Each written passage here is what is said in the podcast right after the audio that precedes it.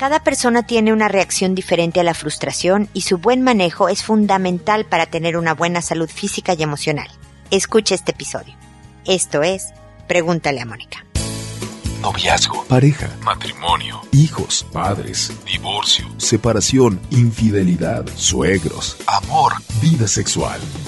Toda relación puede tener problemas, pero todo problema tiene solución.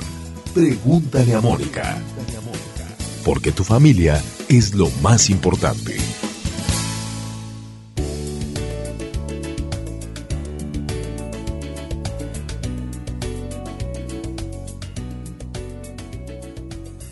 Bienvenidos amigos una vez más a Pregúntale a Mónica. Soy Mónica Bulnes de Lara, como siempre, feliz de encontrarme con ustedes en este espacio donde hablamos de lo que nos pasa cuando las cosas no salen como queremos porque la verdad, chicos, medianos y grandes, queremos que las cosas salgan como queremos. Creemos que es la, mejor forma, eh, le decimos al hijo que si lo hace como le decimos le va a ir bien, le decimos a nuestra pareja que si hace o es como nosotros queremos va a estar la cosa mejor, en el trabajo, con las amigas, es muy humano, muy natural, querer las cosas como las queremos cuando las queremos, eh, todos los detalles, ¿no? Lo que queremos, etcétera. Pero entonces, la vida también consiste en que las cosas no salgan siempre como lo planeamos. Hay, bueno, de entrada la gente tiene derecho, los otros tienen derecho a hacer, pensar, decir lo que ellos quieren y son y creen. Hay siempre imprevistos nosotros tendemos, la gente, a tener expectativas que en muchas ocasiones no se cumplen. Y entonces, ¿qué hacemos con esta emoción? ¿Cómo la manejas tú? Hay quien grita, hay quien llora, hay quien se deprime, totalmente frustrada y sumando todas las veces en el planeta en que no me ha ido bien, las cosas nunca salen como yo quiero.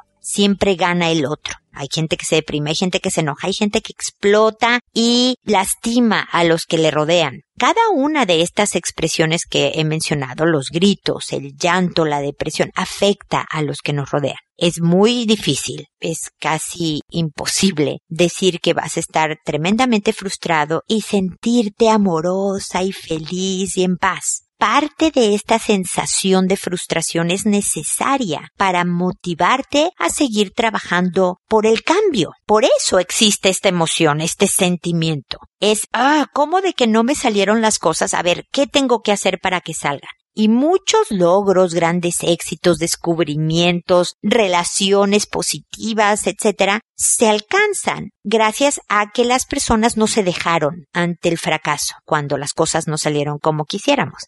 Pero, y ahí está la clave del buen manejo. Es bien importante no destruir en esta expresión de frustración. Es bien importante tratar de construir. Si yo estoy muy enojada, si voy, quiero gritar, golpear, me alejo, meto distancia física de los demás y les digo, ¿sabes qué? Estoy muy enojada ahorita, no quiero hablar del tema, al rato conversamos. Y te vas porque y ves cómo desahogas, tienes una cantidad importante de energía en tu cuerpo, esta rabia que estás sintiendo y tiene que salir de alguna manera. Ahí corre, brinca, pégale a la pelota, colorea, canta, baila, métete a bañar, ¿no? Este, llora un rato, por favor, llora. Este, este, las lágrimas son una excelente salida de energía también, en vez de tragártela o ver cómo vas a castigar al primero que se deje, ¿me explico? Entonces, el meter distancia, el cuidar las consecuencias de tu frustración es bien importante. Ustedes saben lo difícil y lo complicado que es de repente estar enojada por algo, decir una sarta de tonterías que en ese momento nada más salen de nuestra cabeza por pura frustración y luego tener que regresar a parchar lastimaduras, ¿verdad? Y tapar hoyos y perdón perdóname, es que estaba muy enojada. En realidad no, no pienso eso. Es, es mucho más dañino. Entonces, si no puedo calmarme y ponerme zen, entonces meto distancia y veo cómo voy a sacar esta energía que traigo encima antes de que explote. Y luego, lo siguiente importantísimo es retomar. Es ahora qué cambio como lo hice no funcionó, evidentemente estoy frustrada, no tengo los resultados que espero. ¿Qué cambio que puedo alcanzar, que no puedo alcanzar, etcétera? Toda esta estrategia te puede ayudar a un mejor manejo de lo que pasa contigo cuando las cosas no salen como tú quieres. Reconoce las maneras negativas, poco constructivas, que tienes de reaccionar ante esta frustración y empieza a trabajar positivamente para que de verdad no solo cambie tu manejo, sino también cambien los resultados que has obtenido hasta ahora.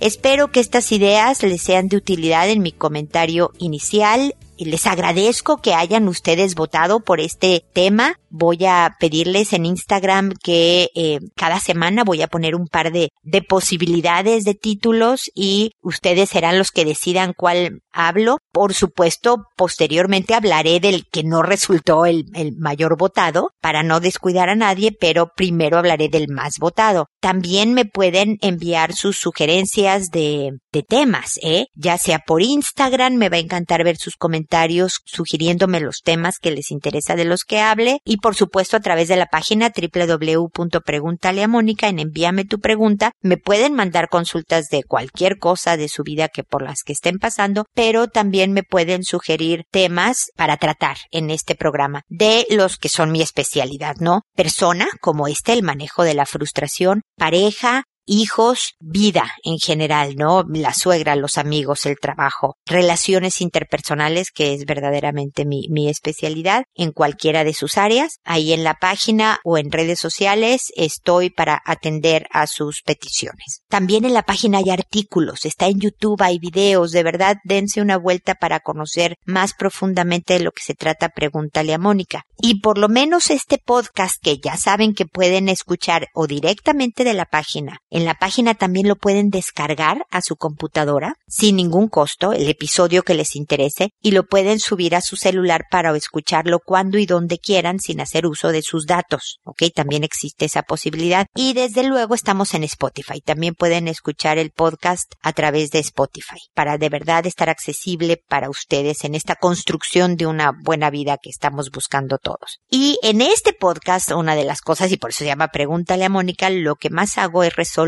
las consultas de quienes me escriben. ¿Cómo lo voy a hacer a continuación? Les cuento que a todos les cambio el nombre para resguardar su identidad.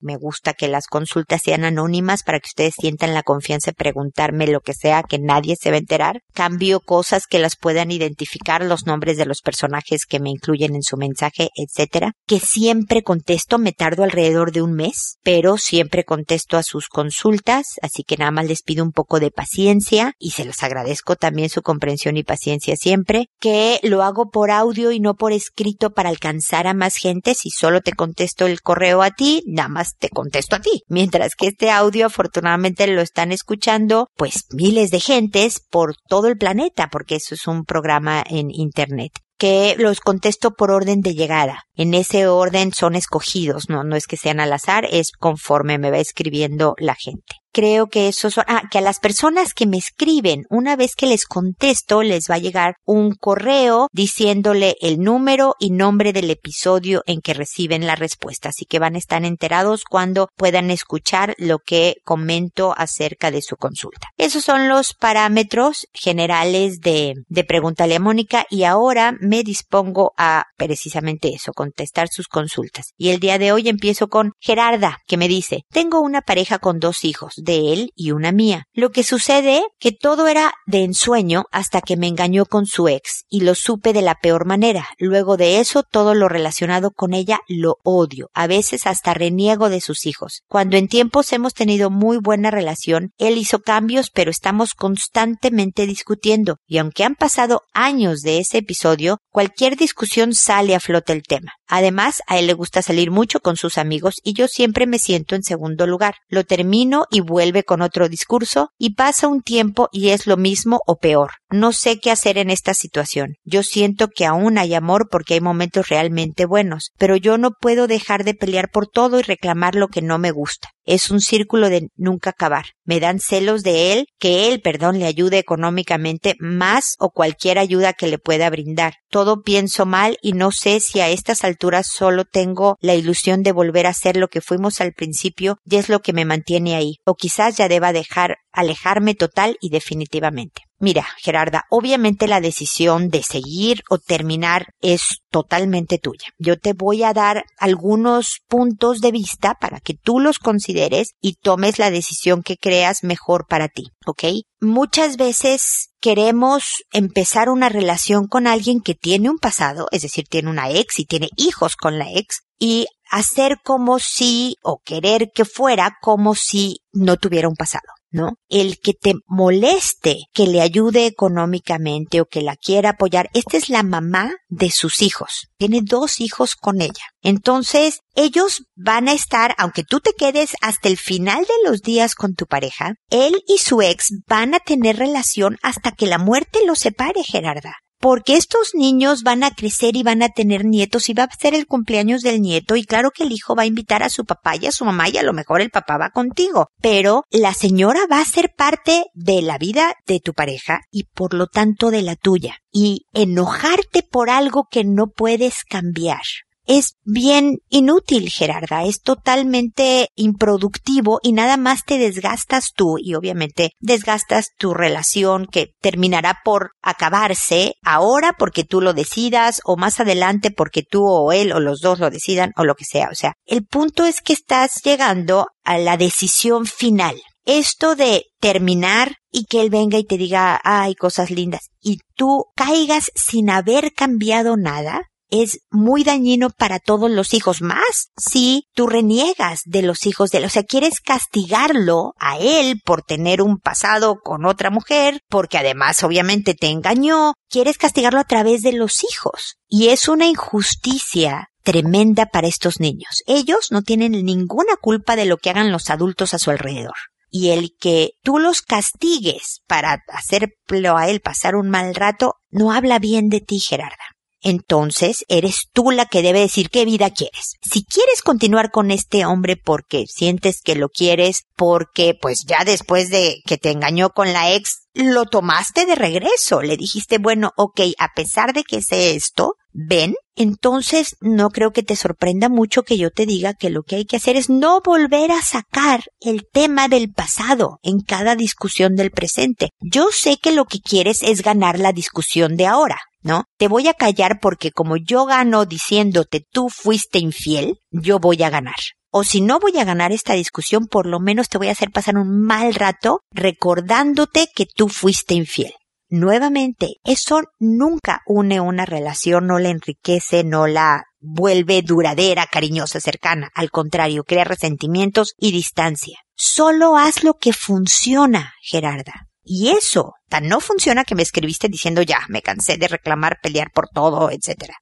Hay muchas formas de decir lo que no nos gusta de una manera más tranquila sin estar siempre con recriminaciones, chantajes, malos modos y demás. Primero es determinar si vale la pena discutir por todo, si voy a hacer una lista de todo lo que no me gusta. Como lo saben, porque lo repito a cada rato en mi, en mi programa, yo tengo ya casi 29 años de casada, Gerarda, imagínate. Que hay muchas cosas que no me gustan de él, hay muchas, yo creo que muchas más, lo que él no le guste de mí y de nuestra relación. O sea, eso es normal. Parte de durar más de 15 minutos con alguien es que le sabemos los defectos, mañas, manías, cosas que me caen mal. Pero a pesar de eso, veo la manera, vemos la manera de funcionar.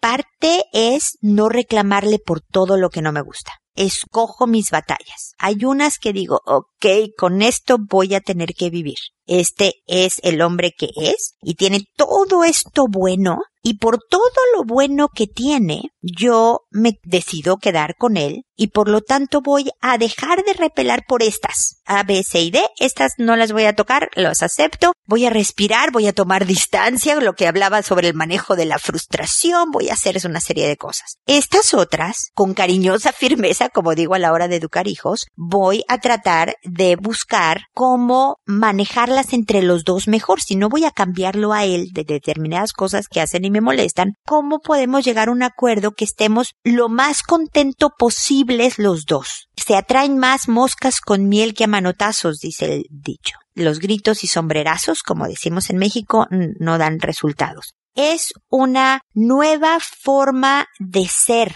tú, Gerarda. No la relación, tú, empezar a decidir, ok, si ya le dije que revolvíamos después de que me, me engañó, quiere decir que yo acepté estas condiciones. Te acepto con ese engaño. Entonces ya, borrón, como si no hubiera existido y le sigo sé que existe esta señora, no voy a poder cambiar el hecho de que tuvo otra pareja, de que tuvo hijos con ella, de que habla bien de él, de tu pareja, que vea por la mamá de sus hijos, Gerarda. Es decir, tú escogiste un buen hombre si es capaz de preocuparse porque su expareja con la que tuvo hijos esté bien, porque si ella está bien, los hijos van a estar bien y él va a tener una vida más tranquila habla de alguien que tiene honorabilidad, que no nada más desecha a, las mujeres del pasado y aunque tú, güey, es contigo, ¿sabes qué? Por ahí te pudres. Habla bien de, de que es un hombre con principios y que podría ser motivo de orgullo el que tú dijeras, mira, yo ando con un cuate que no desecha a sus mujeres así tan fácilmente. A lo mejor te estoy pidiendo que ya pienses demasiado, este, difícil la situación. Vete con calma, pero dale una pensada, vuelve a oír mi respuesta para que veas, a ver, puedo trabajar en esto, esto ahorita no, etcétera, etcétera, para ver cómo puedes de verdad mejorar tu relación para que se queden juntos o definitivamente así él te venga y te traiga serenata con flores y te diga todo lo hermoso que es su relación y cuánto te quiere. Que tú te mantengas firme en no volver si van a volver a lo mismo. La decisión, como dije al principio, mi querida Gerarda, es tuya. Espero que sigamos en contacto. Hermilia, por otro lado, me dice, viví la amarga experiencia de tener un aborto espontáneo. Tenía trece semanas. Han pasado siete días de lo sucedido y realmente me duele como si hubiese ocurrido ayer. He sentido culpa, angustia, depresión, desinterés, desánimo. Son muchas las preguntas que tengo y son muchas sin respuesta. En lo que pueda ayudarme y o aconsejarme, bienvenido sea. Emilia, no sabes cuánto lo siento. Qué experiencia tan triste y tan difícil pues viviste. Ya ha pasado más de un mes porque, como les digo, me tardo más o menos un mes en responder. Perdona que no lo pueda hacer más pronto para poderte acompañar, pero lo que tú estás viviendo es un duelo. Todo lo que eh, me describes que has sentido, culpa, angustia, depresión, desinterés, desánimo, es parte normal de vivir una pérdida importante. Siempre un bebé es una ilusión enorme. Ojalá las cosas en tu organismo y todo se vayan recuperando para que puedas volver a experimentar la experiencia de la maternidad. Ese ya será otro camino que vas a recorrer, pero lo único es que es normal esto que vives. Lo normal no se cura. Tristemente solo hay que vivirlo. Yo espero que sientas un poco más de mejor sentimiento en el día a día que cuando me escribiste este correo. Nunca se te va a olvidar esta experiencia. Nunca se te va a olvidar que estuviste embarazada y que tres semanas después ya no. Vas a vivir con ese acompañamiento. Lo que nos pasa cuando vivimos pérdidas es que no se nos olvida lo que nos duele. Nada más aprendemos a vivir con ese dolor. Y vuelves a sonreír y vuelves a ser feliz y vuelves a vivir nuevas experiencias con alegría y entusiasmo. No sé si, si la culpa que sentías es porque muchas veces pasa cuando perdemos a un bebé. Yo, yo también perdí, ah, tuve un embarazo ectópico, ¿no? En la trompa y pues obviamente yo ni sabía que estaba embarazada, estalló la trompa y ahí perdí al bebé también, ¿no? Perdí la trompa y, y hubo un daño interno importante, pero también ahí perdí mi bebé. Y uno sí piensa en cómo pude yo haber provocado esto, ¿no? ¿Cómo, qué hice yo que a lo mejor no me cuide bien o, y es parte normal. Hay veces que estos sentimientos, esta culpa es totalmente infundada que no había cosas, porque tú me dirás, ay, es que sabes que me fui a correr, hacía ejercicio y corrí tres kilómetros y bueno, hay gente que corre un baratón embarazada en los, porque no sabía que estaba embarazada en las primeras semanas de embarazo y no le pasa nada. O sea, no hay reglas en estas cosas, Hermilia. Entonces, pero de que es normal que sufras la culpa, que tristemente lo normal no se cura y por alguna forma, como dices tú, de alguna manera que no entendemos, tenemos estas preguntas y no tienen respuesta, pasan estas cosas y tenemos que vivirlas. Yo espero que pronto tu cuerpo se reponga. Porque 13 semanas de embarazo te deja con las hormonas también alborotadas, ¿no? Para arriba y para abajo. Y se tarda el cuerpo en volverse a estabilizar una vez que ya no estás embarazada. Y estas hormonas también juegan con tu mente y tus emociones, Hermilia. Así que date tiempo, apapáchate mucho. No sé de qué país seas, pero apapacharte creo que ya es, aunque es un término en mexicano, náhuatl, que quiere decir acariciar el alma. Ya creo que se conoce universalmente el término. Es decir, acaricia tu alma, es decir, consiéntete, cuídate, trata de pensar que esto que estás sintiendo es, es normal en honor a este bebito que no fue pero que también en honor a este bebito que no fue, tú vas a estar bien. Si este hijo tuyo hubiera nacido, él también hubiera querido que tú fueras una persona feliz, Hermile. Entonces, ojalá puedas recobrar las ganas de sonreír, el entusiasmo por el trabajo, los proyectos en tu vida y siempre acompañada por el recuerdo de esta experiencia que de alguna manera te tocó vivir. También, desde luego, cuentas con mi acompañamiento. Cuéntame si necesitas apoyo de alguna otras palabras, de alguna otra forma, no dudes en volverme a escribir. Estamos en contacto. Ítalo, por otro lado, me dice, hola, quisiera saber si es normal que mi hijo de seis años haya tocado a su primo de cinco años. No hubo penetración ni nada, solo lo tocó por encima de la ropa. La respuesta corta, Ítalo, es sí, es perfectamente normal. Entre los tres y los cinco años, a veces se extiende hasta los siete, esto varía en cada niño, hay mucha exploración, experimentación en el tema de sexualidad impresiona a los adultos porque nosotros ya le damos una connotación sexual distinta. Los niños no están, porque no conocen la información tan profundamente como los adultos y por lo tanto nada más están tratando de entender su mundo, de conocer su cuerpo y el de otros.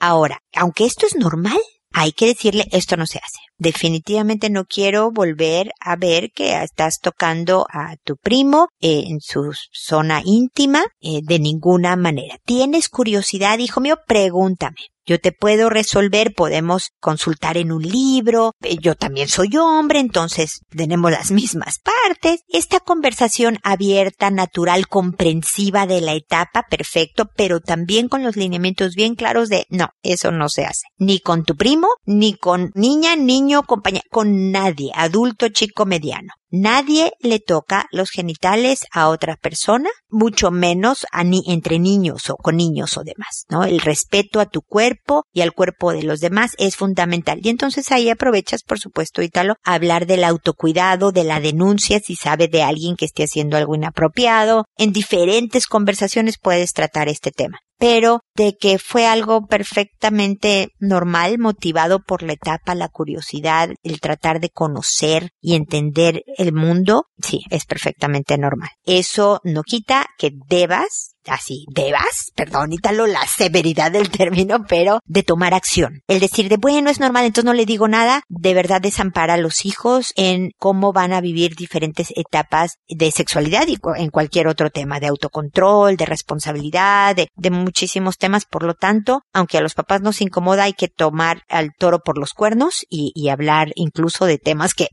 no nos encanta tanto mencionar.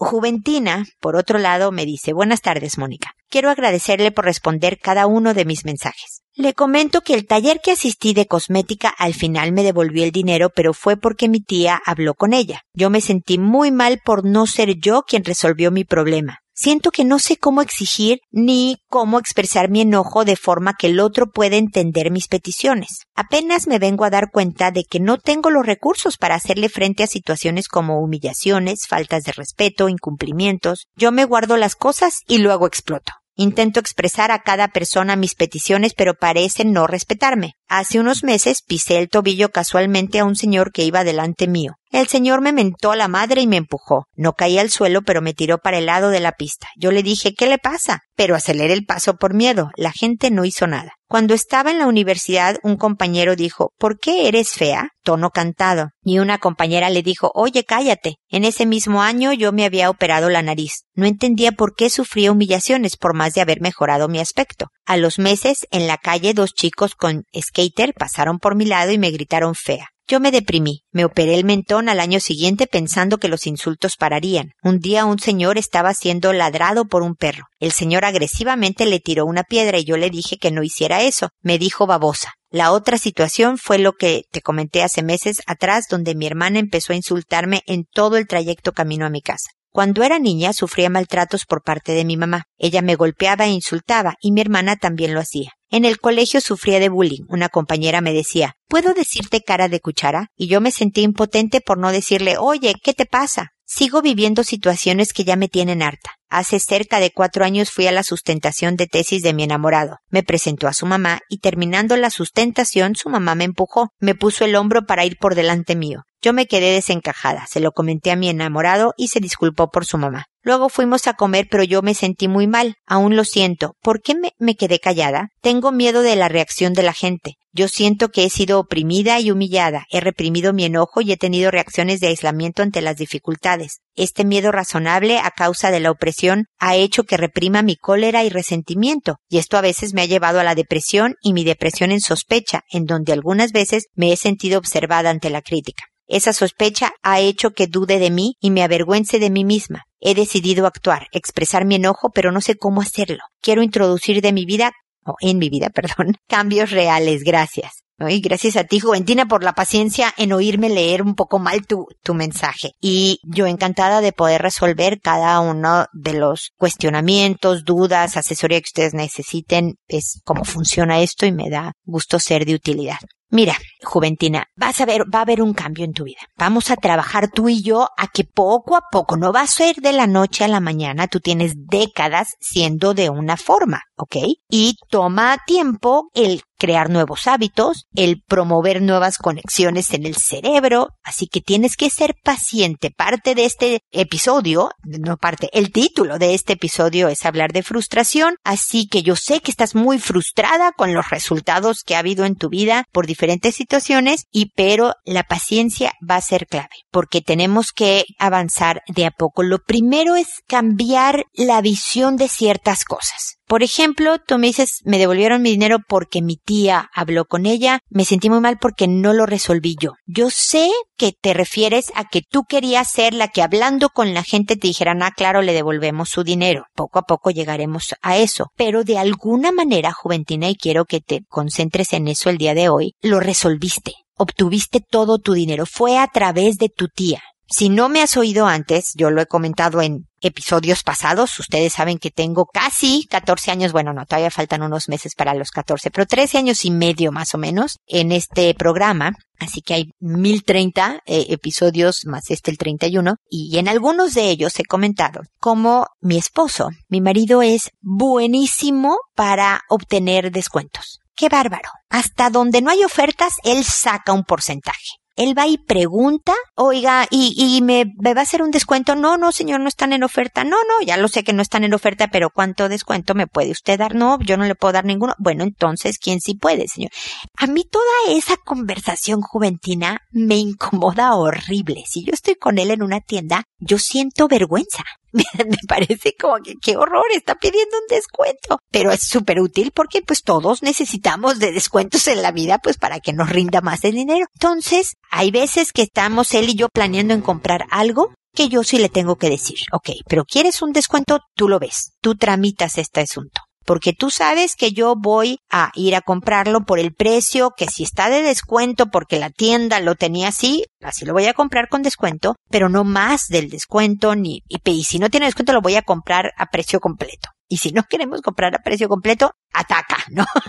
o sea, lo, suena horrible las palabras, lo mando a él, no, o sea, decidimos que él es el mejor para manejar estas situaciones. Que me encantaría tener esta habilidad, pues a lo mejor, la verdad es que no sé si me encantaría, pero que me es muy útil tener a alguien a mi lado que obtiene descuentos súper útil porque hemos conseguido cosas a buenos precios gracias a esta habilidad de negociación que él tiene. Entonces, es pensar esa misma situación mi tía habló con la señora y me devolvió el dinero como un triunfo tuyo, Juventina el comentarle con tu tía y tu tía te diga, ay, mira, hija, no te preocupes, yo voy a hablar con ella, perfecto. Lo solucionaste, Juventina. Parte de lo que va a originar el cambio es que tú veas estas situaciones desde otro ángulo, en otro lente. Porque, por ejemplo, este hombre que le pisaste el talón por accidente y te empujó y te tiró, estos niños que pasaron en patineta y te gritaron fea, esta compañera del colegio que te quería poner un apodo, es gente que, o sea, te topaste con gente patana, un patán, el hombre, unos patanes, los niños, una patana, no sé si se diga en femenino, esta mujer. Hay muchos en la vida.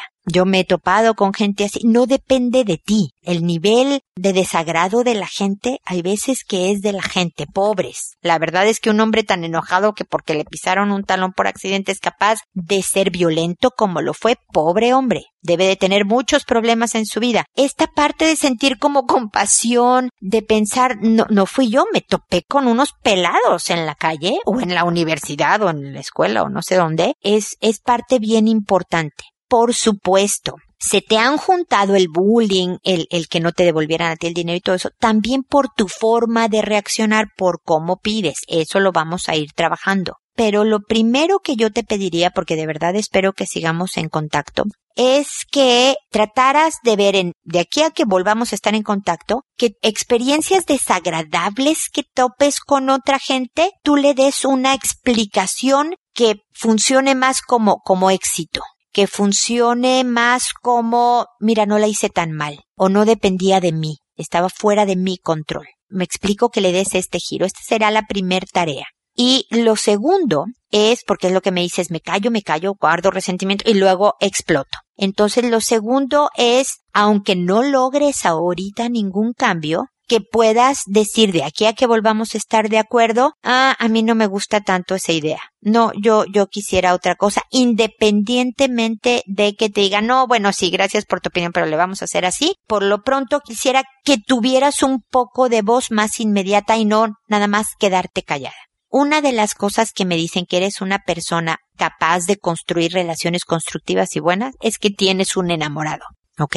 Y que alguien te vio como la persona valiosa que eres, que tienes virtudes, que, que, alguien te quiere a su lado porque enriquece su vida. Tienes amigas y tienes esta tía y tienes, o sea, que aquí hay buen material, mi querida Juventina. Así que seguiremos trabajando, pero es importante que también te describas desde una manera más amable, real, definitivamente con tus defectos, ¿eh? lo que hay que trabajar para mejorar, pero también enfocándote en las fuerzas que tienes, que vio tu enamorado, para que podamos desde ahí construir estrategias mucho más eficientes, ¿ok? Así que bueno, seguimos en contacto.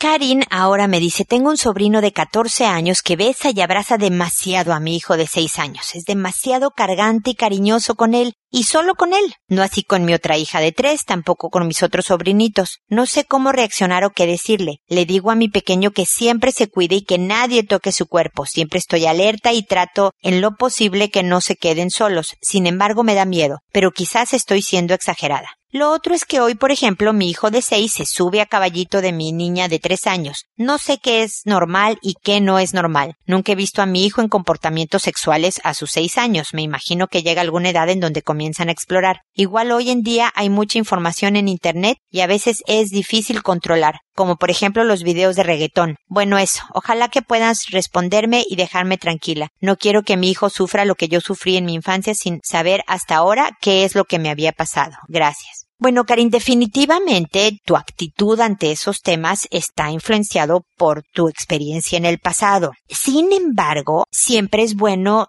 y esto no quiere decir que necesariamente le pase a tu hijo, ese es mi punto, ¿no? Pero siempre es bueno prevenir, Siempre es bueno cuidar. Definitivamente todo el acceso en Internet de muchísima información ha sexualizado a los niños mucho más que antes. Han vivido tristemente etapas por adelantado que debieron de venir después, etc. Entonces, con todo y nervio y con todo lo que sientas, debes de sentarte con tu sobrino de 14 años y decirle, ¿sabes qué, Pedro? No sé cómo se llama tu sobrino eres muy lindo porque sé que quieres mucho a, mis hijos, ¿no? A, y me incluye aquí a tu hija. Sé que los quieres mucho, eres un lindo primo y todo eso, pero veo que besas y abrazas mucho a Juanito, ¿no? Tu hijo de seis. Le estoy poniendo aquí nombres inventados, Karin. Y la verdad es que me incomoda. No, no me gusta. Me da mucho gusto que lo quieras, pero espero que encuentres otra manera de expresar tu cariño con él.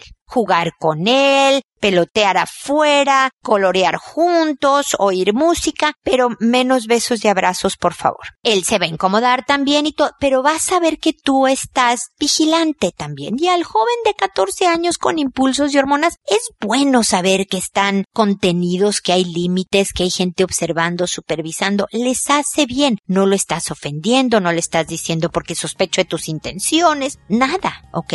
Entonces, habla con él con tranquilidad y creo vas a obtener buenos resultados. Como me pudiste escuchar en la primera respuesta del pequeño de 6 años, lo que hace tu hijo también puede ser parte normal de la etapa, pero de todas maneras hay que ponerle lineamientos de conductas adecuadas, Karin. Te agradezco muchísimo tus preguntas, que siempre son bien útiles, las preguntas que me hacen, y espero que sigamos en contacto. Y espero también amigos que nos volvamos a encontrar en un episodio más de Pregúntale a Mónica. Y recuerda, siempre decide ser amable. Hasta pronto.